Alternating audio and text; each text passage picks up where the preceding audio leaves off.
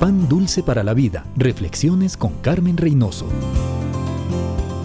Guerras y luchas han sido un constante a través de los siglos. En el pasado, las armaduras eran comunes. La lucha era cuerpo a cuerpo. Las armas eran lanzas, espadas, dardos y jabalinas, de modo que la protección individual era indispensable. Hoy en día, en la vida cristiana, seguimos librando batallas espirituales, a veces devastadoras. Necesitamos la armadura de Dios y sobre todo el escudo de la fe para que no nos lleguen los dardos del maligno. El yelmo es importante porque protege nuestra cabeza. Tenemos que conocer la verdad de nuestra salvación para evitar engaños intelectuales. En la lucha diaria, usemos la espada del Espíritu, que es la palabra de Dios, y sobre todo recordemos que no estamos solos. Jesús pelea con nosotros, y si Dios con nosotros, ¿quién contra nosotros? Siga sus instrucciones, vístase con toda la armadura de Dios, manténgase firme, y usted con Él serán más que vencedores.